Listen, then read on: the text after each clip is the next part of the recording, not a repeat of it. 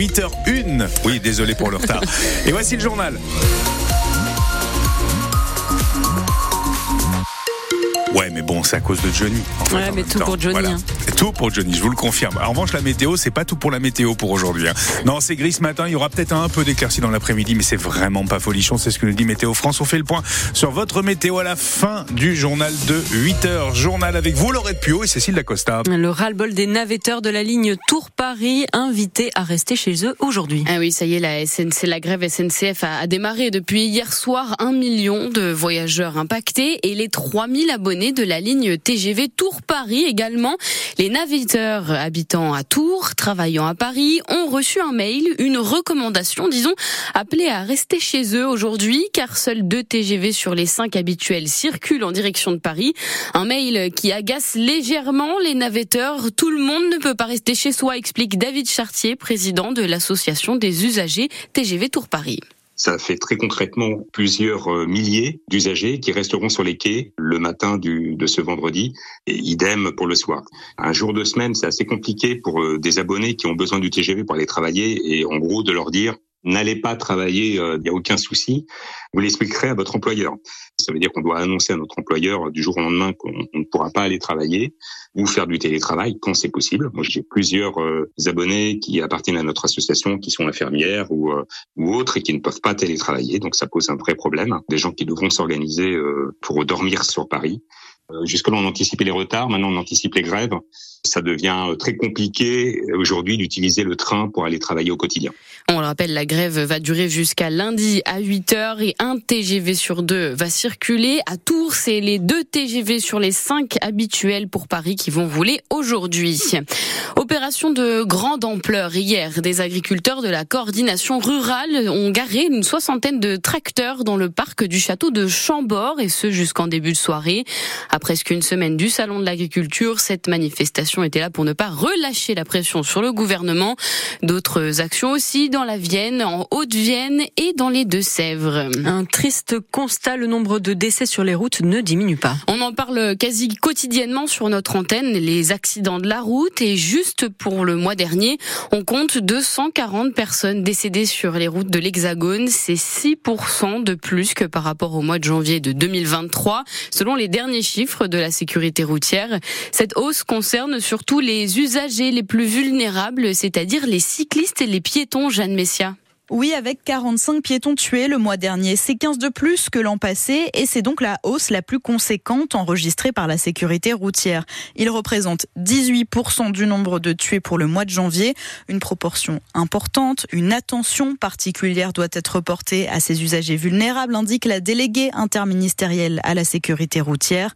En ce qui concerne les deux roues motorisées, 40 conducteurs ont aussi perdu la vie et 15 cyclistes, là aussi avec un bilan en hausse par rapport à l'an dernier. Par contre, le nombre d'automobilistes tués baisse. En tout, ce sont 240 décès qui ont été recensés, ce qui correspond à une hausse de 6% par rapport à janvier 2023. Les nombres d'accidents et de blessés restent quant à eux stables. Et en ce week-end où il y aura du monde sur les routes, Florence Guillaume, la déléguée interministérielle à la sécurité routière, rappelle la nécessité de respecter les règles de sécurité.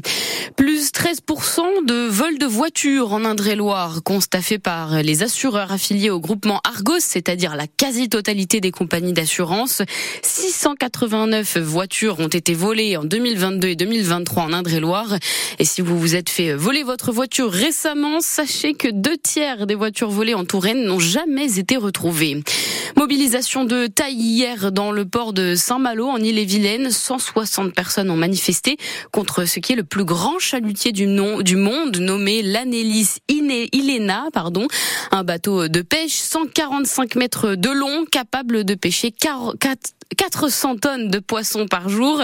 La compagnie des pêches de Saint-Malo a investi 15 millions d'euros dedans. Un chalutier démesuré et dangereux pour la ressource et les petits pêcheurs estiment les associations. France Bleu Touraine, il est 8h06, un second souffle pour la friche Michelin à jouer les tours. Depuis le licenciement de 700 personnes il y a 10 ans, 19 hectares sont en friche et c'est sur cet emplacement qu'un nouveau quartier va voir le jour. Son nom, les Carméries, un énorme chantier dont la première partie sortira de terre dès 2025, Alexandre Rubin. Pour l'instant, c'est une friche industrielle, mais d'ici 2040, ça va devenir un vrai lieu de vie.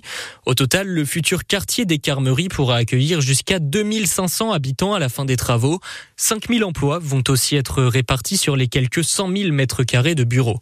Pour le maire de la ville, Frédéric Ogis, l'enjeu est de taille créer de l'emploi pour faire disparaître le fantôme de Michelin. Une passerelle au-dessus du périphérique doit aussi être construite pour relier les futures entreprises à l'espace Malraux. Le plan des Carmeries, lui, est déjà connu. Une grande place de 180 mètres de diamètre avec des logements tout autour. Le long du périphérique, pas d'habitation, mais des bureaux, histoire de créer un écran acoustique. Un projet qui va coûter entre 500 et 600 millions d'euros, financés dans la quasi-totalité par des opérateurs privés. Les précisions d'Alexandre Rubin à retrouver sur francebleu.fr slash Touraine. L'enquête publique doit débuter le 11 mars, le 11 mars et durera un mois. Le projet sera consultable partout sans mairie de jouer les tours à la métropole ou en ligne. Le Sénat dit non, mais la mairie de Tours décide de l'expérimenter. On parle du congé menstruel, appelé par la mairie l'autorisation d'absence pour syndrome de règles douloureuses. C'est encore à l'étape de projet. L'idée serait de donner un à deux jours par mois aux femmes de la collectivité. Sa mise en place pourrait avoir lieu en septembre prochain. À noter qu'une expérimentation sur la semaine de quatre jours des agents dans les écoles est en cours aussi à la ville de Tours. Laurette, le PSG sans Kiki, est-ce que c'est possible? C'est en tout cas ce qui se profile. L'histoire se termine entre Kylian Mbappé et le PSG. Il l'a annoncé, il va quitter le club à l'issue de la saison, à la fin de son contrat. Dernière saison donc sous le maillot parisien avant de rejoindre le club de son choix. Et tous les regards se tournent vers le Real Madrid. Mais pour ah. l'instant, rien n'est signé. C'est en tout cas la fin d'une longue histoire. Il y a du basket à suivre ce soir. Le Tour Métropole Basket reçoit Poissy pour la 26e journée de National 1. Le coup d'envoi est à 20h à la Halle Mon Conseil.